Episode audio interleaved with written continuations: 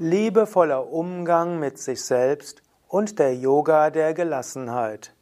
Kommentar zum Bhagavad Gita, Abvers 5, sechstes Kapitel.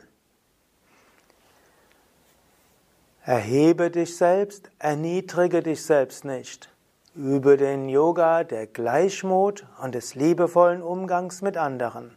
Das ist die Essenz der Verse ab dem fünften Vers des sechsten Kapitels der Bhagavad Gita. Mein Name Sukade von www.yoga-vidya.de Fünfter Vers des sechsten Kapitels lautet Udhare datmanatmanam natmanamavasadayet atmaiva yatmano bandhur atmaiva ripuratmanaha der Mensch möge durch das Selbst nur erhoben werden.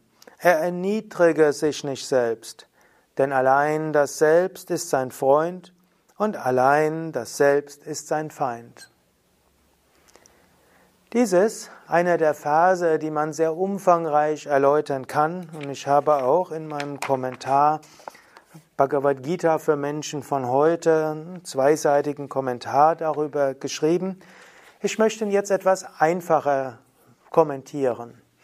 Du selbst bist verantwortlich für deine Freude oder auch für dein Leid.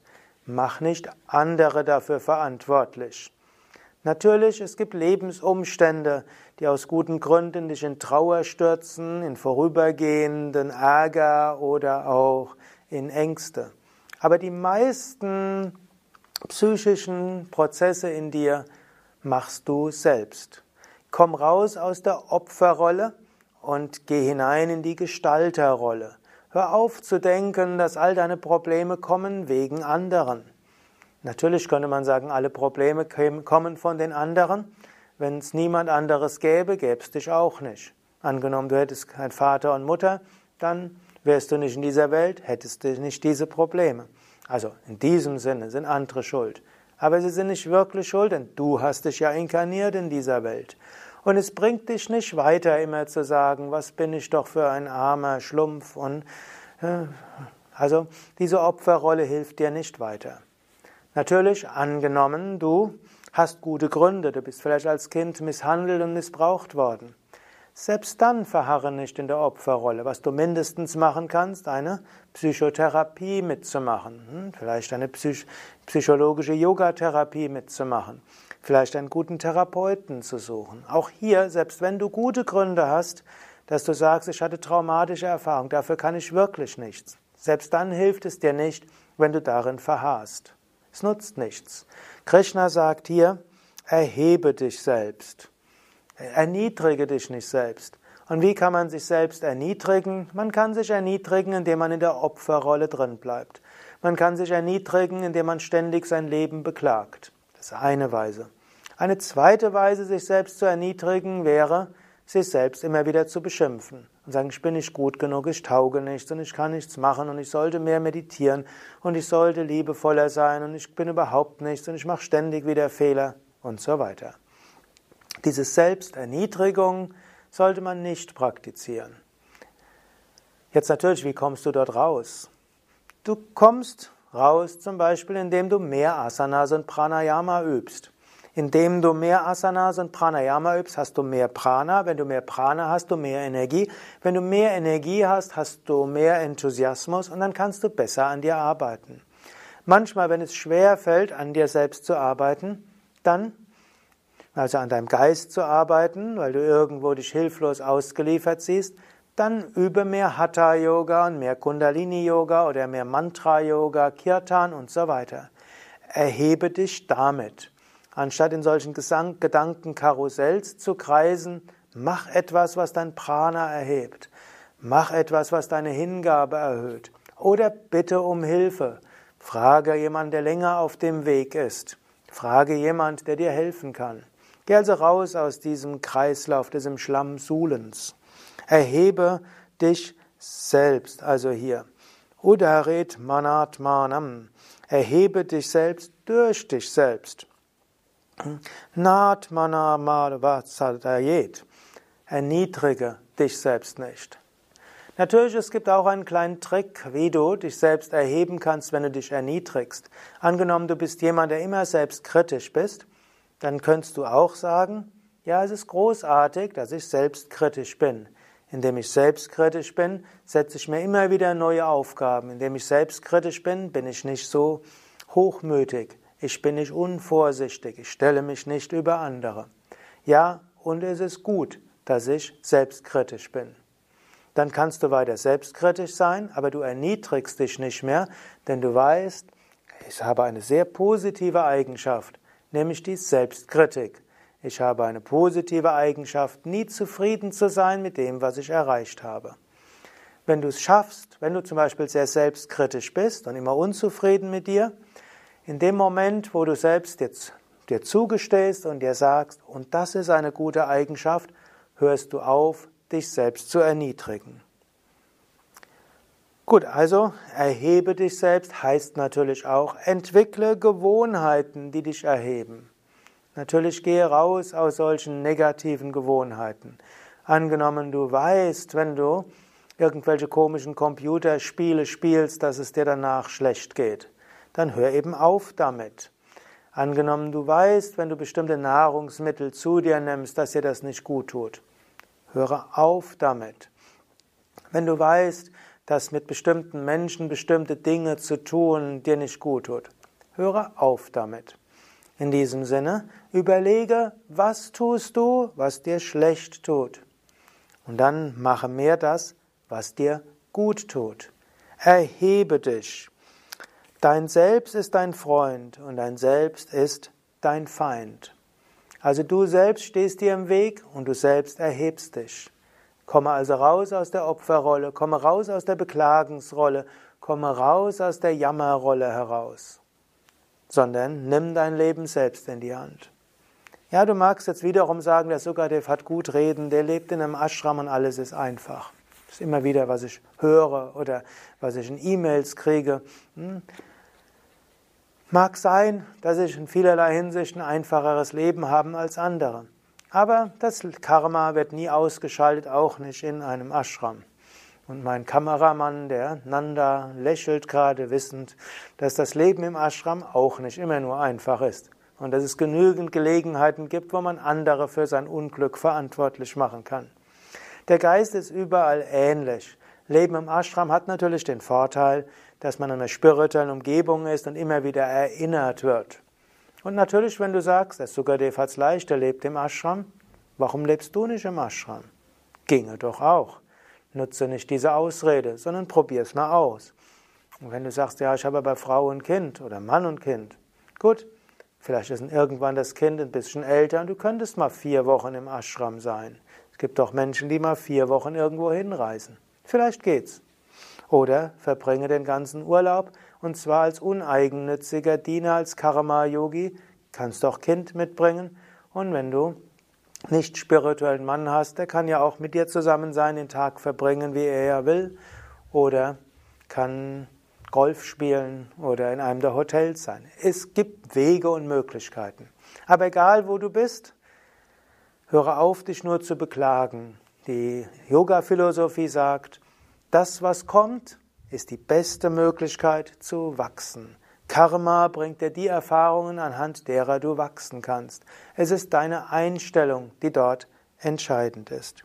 Und noch etwas, gebrauche jetzt nicht diesen Vers, um anderen das zu sagen. Sag jetzt nicht anderen, denen es nicht so gut geht, selber schuld. Das ist jetzt nicht gegenüber anderen Mitgefühl, Einfühlungsvermögen, Verständnis. Gegenüber dir selbst Selbstverantwortung, dich selbst erheben, an der spirituellen Einstellung arbeiten, Sadhana üben. Sechster Vers. Das Selbst ist der Freund des Menschen, der sich selbst durch das Selbst bezwungen hat. Für den Menschen jedoch, der sich selbst nicht bezwungen hat, ist dieses Selbst ebenso ein Feind wie ein äußerer Widersacher.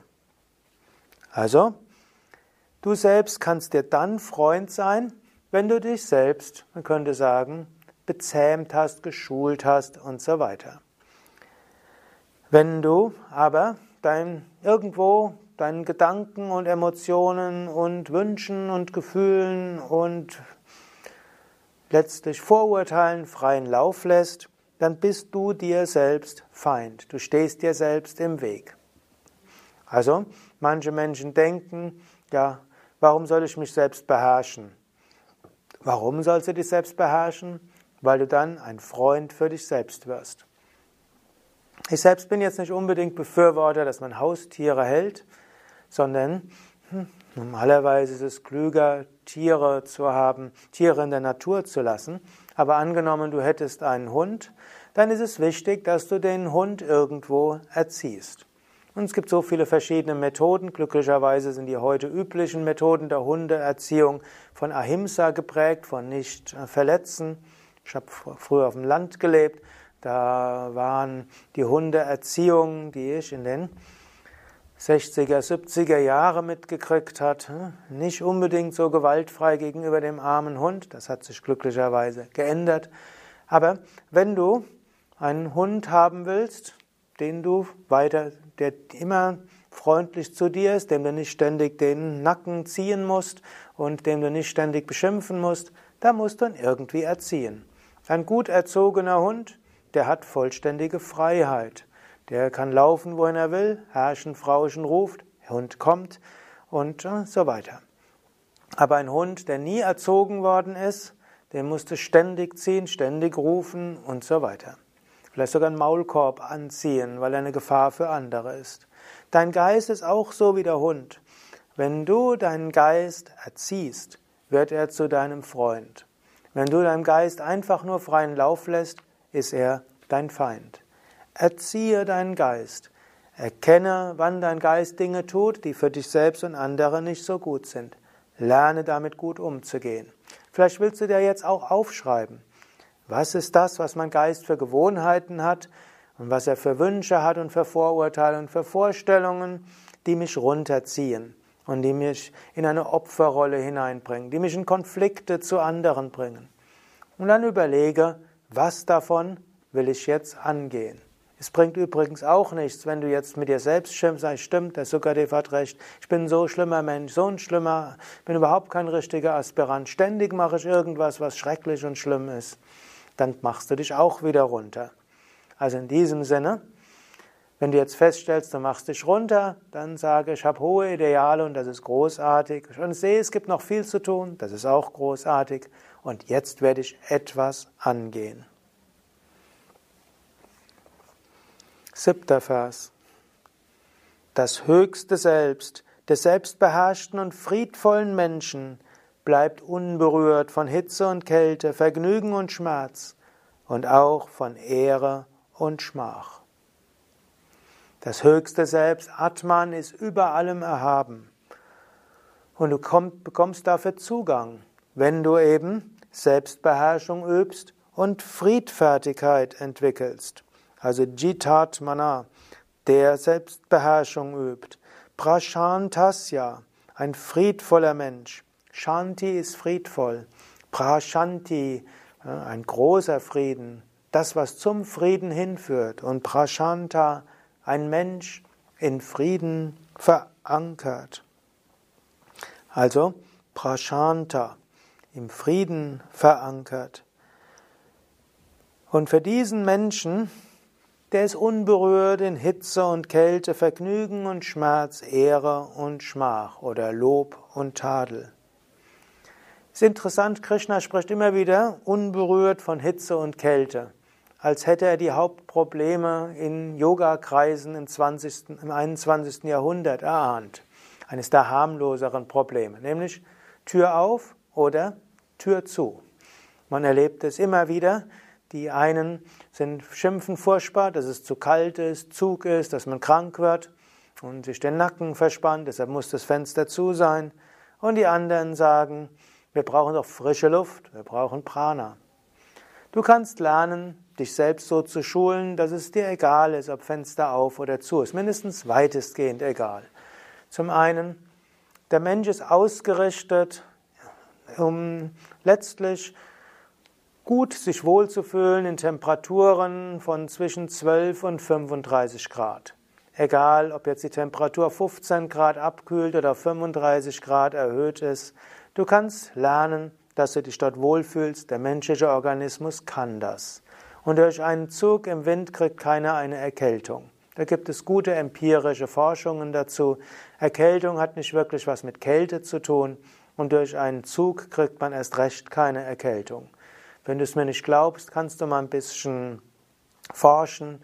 Erkältung, wissenschaftliche Studien, kannst du eingeben in Google, kriegst du so einige nette Experimente mit. Oder, und auch, es gibt nicht weniger Sauerstoff in einem Raum, nur weil die Fenster zu sind. Die Räume sind nicht so stark abgekapselt und der Mensch verbraucht auch nicht so viel Sauerstoff. Wenn die Luft schlecht ist, sind nur ein paar mehr Ausdünstungen des Menschen in der Luft und die machen auch nicht so viel aus. Eventuell sind sie ein bisschen unangenehm nicht weiter tragisch. Du kannst Vorschlag machen, Fenster auf oder zu, aber dann sei unberührt von Hitze und Kälte. Und natürlich macht dein Gemütszustand unabhängig vom Wetter.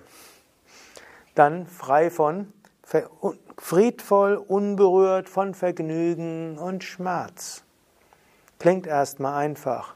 Natürlich Vergnügen, mal gibt's was Tolles zu essen, mal machst du tolle Sachen, mal packst du irgendwas aus und es ist ganz großartig. Mal hast du eine tolle Zeit mit jemand. Schmerz. Da steht natürlich Sukha, Dukkha. Sukha ist Vergnügen, Dukkha ist Schmerz. Gibt so viel, was dir unangenehm sein könnte. Vielleicht musst du in deiner Arbeit irgendetwas machen, was schwierig ist. Vielleicht gibt es irgendeine Aufgabe, die schwierig ist. Vielleicht ist irgendwas kaputt gegangen. Vielleicht hast du irgendwas gemacht, warst fast fertig und dann Computerabsturz, alles verloren.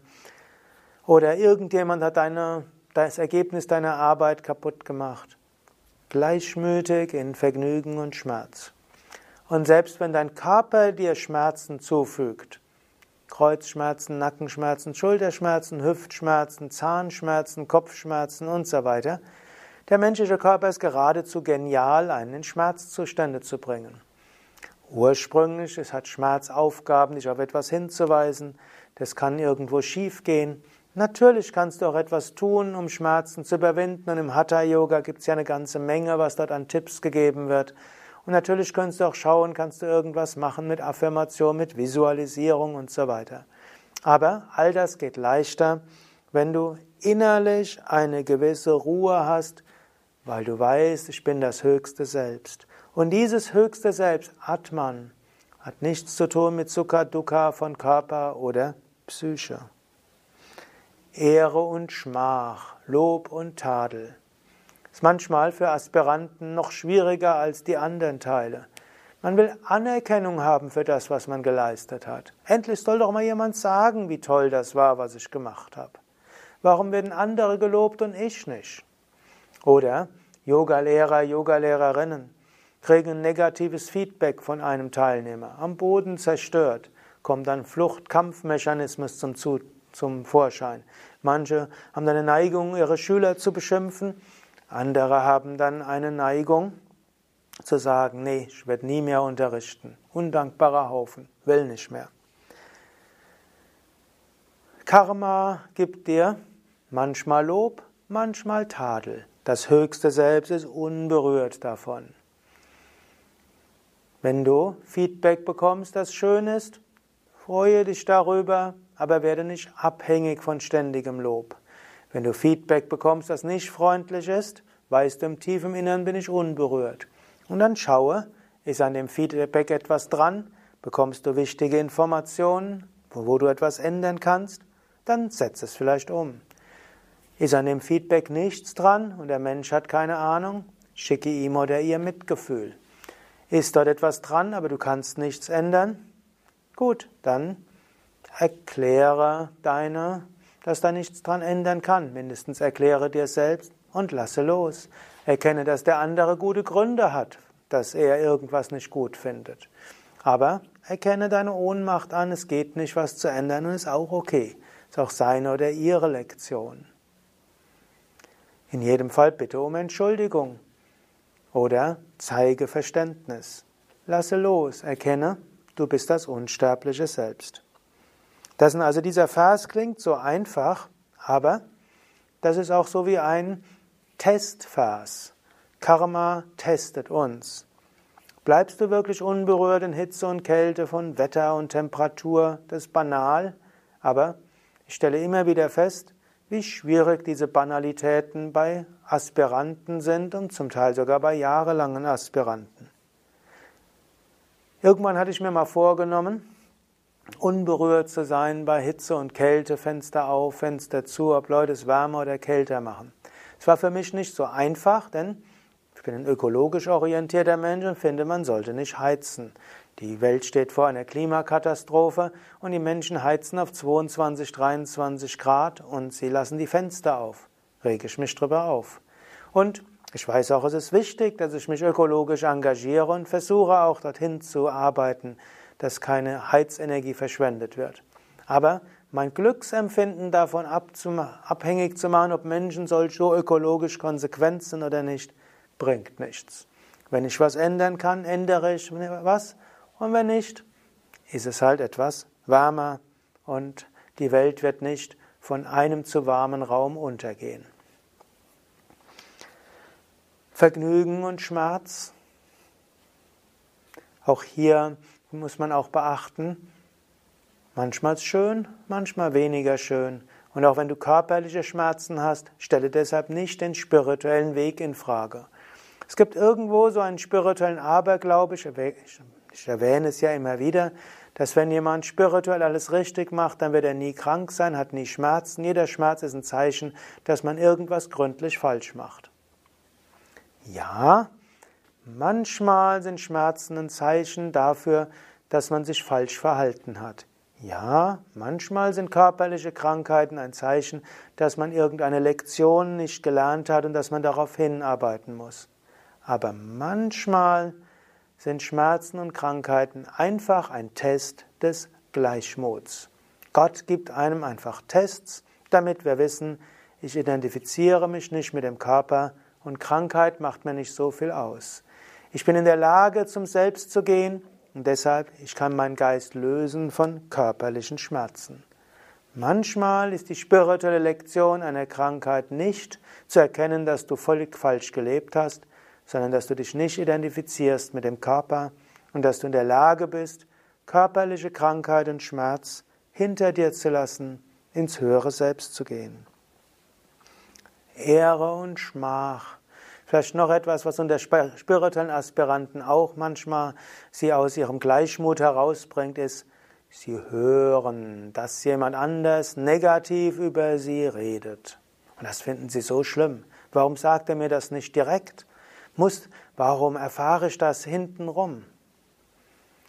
Was könnte dir egaler sein, als wenn du hörst, dass jemand anders gesagt hat, er hätte gehört, dass jemand anders schlecht über dich gesprochen hat? Was soll's? Menschen reden. Und die Menschen reden gerne über andere. Es macht Menschsein aus, sich über andere zu unterhalten. Und in der Mehrheit der Fälle sprechen Menschen eher über das Schlechte von anderen. Sei ehrlich, wie häufig sprichst du positiv über andere? Denkst du deshalb schlecht über die Menschen, über die du mal ab und zu mal schlecht sprichst? Es ist einfach so eine gewisse Neigung. Und ich habe das Gefühl, in Mitteleuropa ist das noch mehr als in anderen Teilen der Welt. Ich habe eine Weile in Kalifornien gelebt und mindestens in, 80, in den 80er Jahren, als ich dort gelebt hatte, dort war es die Neigung, immer positiv über andere zu sprechen und ab und zu mal negativ, aber das Positive hat überwogen. Hier in Mitteleuropa habe ich den Eindruck, Menschen unterhalten sich lieber über die Schwächen und das Negative von anderen. Ist nicht weiter tragisch. Irgendwann mal habe ich ein, äh, eine Titelgeschichte gelesen in der Zeitschrift Psychologie heute. Da ging es um den Wert von Klatsch. Und da wurde gesagt, zwischen, also Gruppen werden zusammengehalten, indem Menschen über andere herziehen. Als ich das gehört habe, ich gedacht, oh, ich habe jetzt eine neue Weise gefunden, uneigennützig zu dienen. Ich diene als Projektionsfläche. Wenn Menschen unterhalten sich manchmal über mich und sie unterhalten sich negativ über mich und so auf diese Weise wird ihr persönliches Miteinander gestärkt. Ich brauche also nichts zu tun und trotzdem trage ich irgendwo bei, dass Menschen sich miteinander verbinden. ist doch toll. Kannst mal überlegen, ob du das auch machen kannst. Wenn du hörst, dass andere negativ über dich gesprochen haben, kannst du sagen, großartig. Ich konnte einen Beitrag dazu leisten, dass Menschen ein Gesprächsthema hatten und sie irgendwie sich miteinander verbunden haben. Das ist eine bessere Vorstellung, als wenn du denkst, schlimm und dich aufregst und sofort überlegst, wie du dem Menschen das heimzahlen kannst.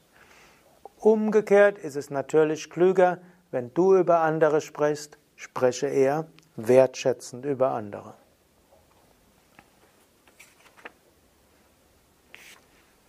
Achter Vers.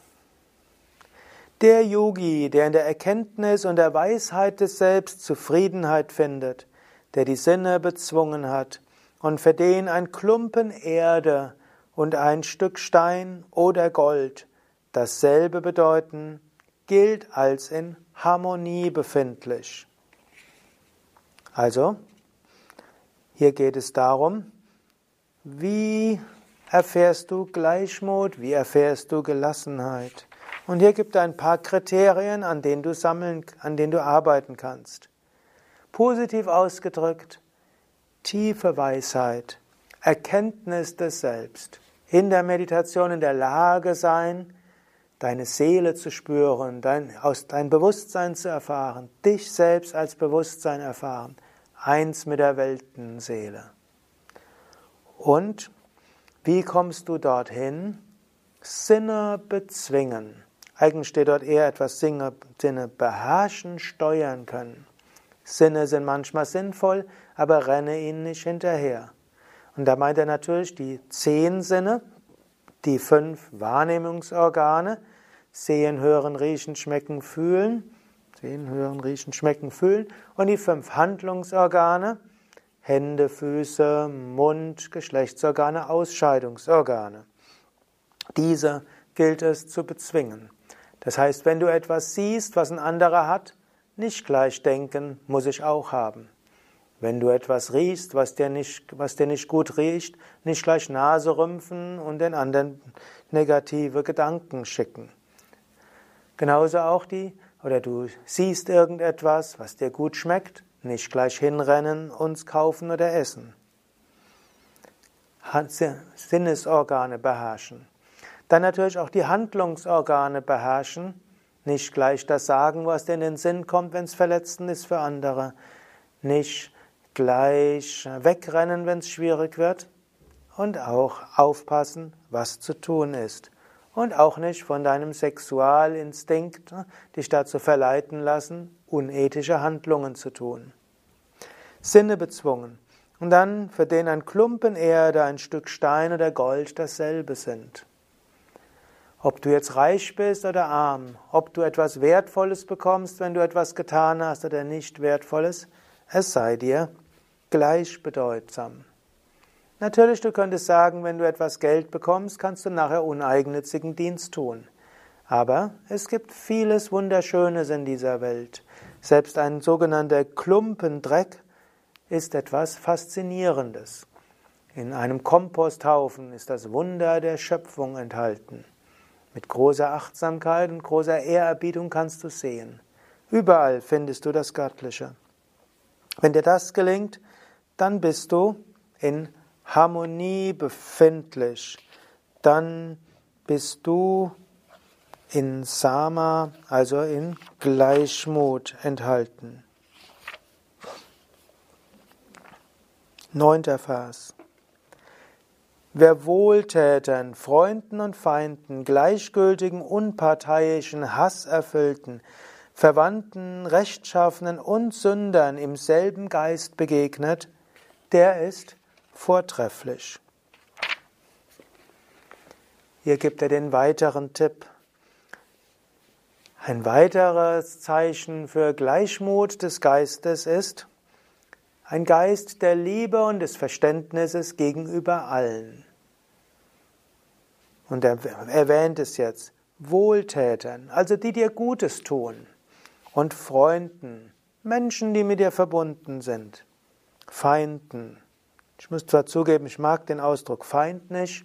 Da steht auch Dveshya, Gefährten, gleichgültigen, unparteiischen, dann auch verfeinden.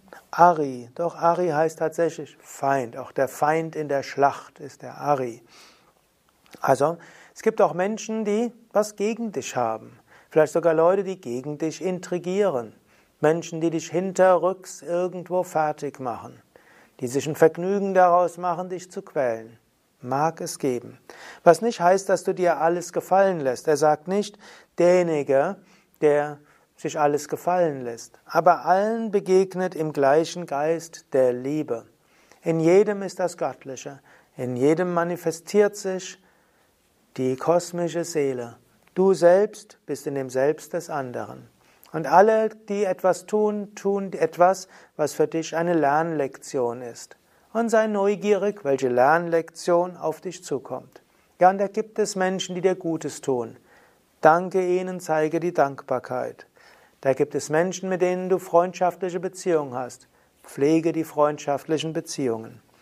Da gibt es Menschen, die Schlechtes dir antut. Ja, da musst du dich manchmal wehren dagegen, da musst du geschickt handeln und da musst du manchmal schauen, wie du das Gute in der Welt umsetzt, selbst wenn du dort Gegnerschaft hast. Aber entwickle auch gegenüber dem anderen Menschen Mitgefühl. Eventuell hat er gute Gründe, dich irgendwo schlecht zu machen. Eventuell hat er gute Gründe, dass seine Anliegen deinen entgegengesetzt sind. Eventuell ist er oder sie irregeleitet und macht sich und andere unglücklich. Geistesverständnis und der Liebe trotzdem. Und dann gibt es die Gleichgültigen. Was man interpretieren kann, sind zum einen diejenigen, die weder Freund noch Feind sind. Zum anderen kann man es interpretieren, die Nachlässigen. Also diejenigen, die nicht tun, was sie tun sollen, die irgendwo zu gleichgültig sind, die verantwortungslos sind. Natürlich, wenn du eine Verantwortung hast, musst du sie auch darauf aufmerksam machen. Eventuell musst du ihnen auch Verwarnungen geben oder schauen, wie kann ich dafür sorgen, dass der Mensch es Richtige macht. Eventuell musst du ihnen sogar sagen, dass sie an dem falschen Ort zur falschen Zeit im falschen Job sind. Aber auch hier der Geist des Mitgefühls und der Verbundenheit. Dann gibt es die Unparteiischen, ich könnte sagen, das sind die, die aus einer tieferen Warte her das Ganze betrachten.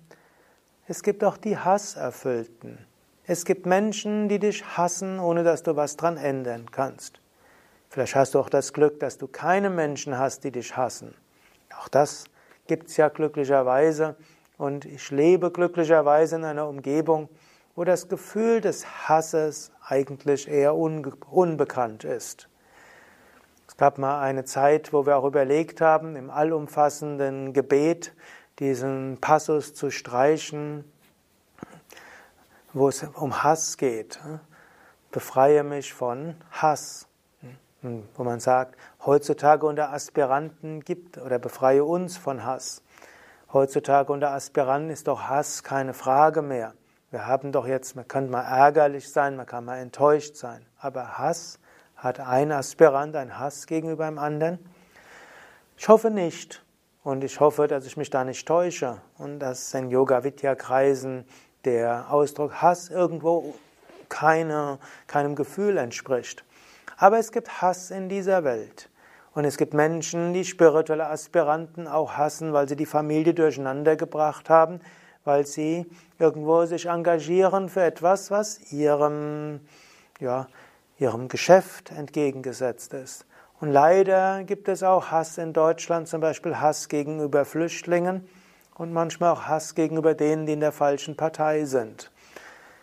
Es scheint mir so, als ob jetzt im Jahr 2017 das Hasspotenzial in Deutschland größer geworden ist, als ich es kenne aus den 90ern und den Nullerjahren.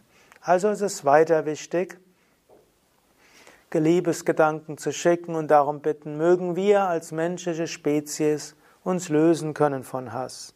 Und bis dahin auch dem, im Geist der Liebe gegenüber dem Hass erfüllten. Natürlich gegenüber den Verwandten und Freunden. Und dann Rechtschaffenen. Es gibt Menschen, die sind rechtschaffen, tun Gutes. Und es gibt Sünder, die tun Schlechtes und Schlimmes. Allen sollte man im Geist der Liebe begegnen. Auch wenn man natürlich sich bemühen muss, den, diejenigen zu stoppen, die Schlimmes tun wollen, aber sie nicht hassen. Also wir sind vortrefflich, wenn es uns gelingt, all diesen im gleichen Geist der Liebe zu begegnen. Ich glaube, jetzt haben wir einiges, was wir tun können und einiges, woran wir arbeiten können. Denke etwas nach über diese Worte und setze sie im Alltag um oder überlege dir, was von all dem du als nächstes umsetzen willst. Das war's für heute. Mein Name Sukadev von www.yoga-vidya.de. Dies ist ein Vortrag aus der Reihe Bhagavad Gita, aus der Reihe Yoga Vidya Schulung, auch Begleitmaterial für die Yoga Vidya Yogalehrerausbildung. Gefallen dir diese Vorträge, diese Ausführungen? Denkst du, sie könnten auch für andere hilfreich sein? Dann teile sie doch mit anderen. Lass andere darüber wissen. Teile sie auf Facebook oder gib einen Daumen hoch oder fünf Sterne. Schick den Link zur Sendung per E-Mail. Lass andere darüber wissen. Gemeinsam können wir die Spiritualität in der Welt verbreiten. Alles Gute, bis zum nächsten Mal. Nochmals mein Name Sukadev, Internetadresse www.yoga-vidya.de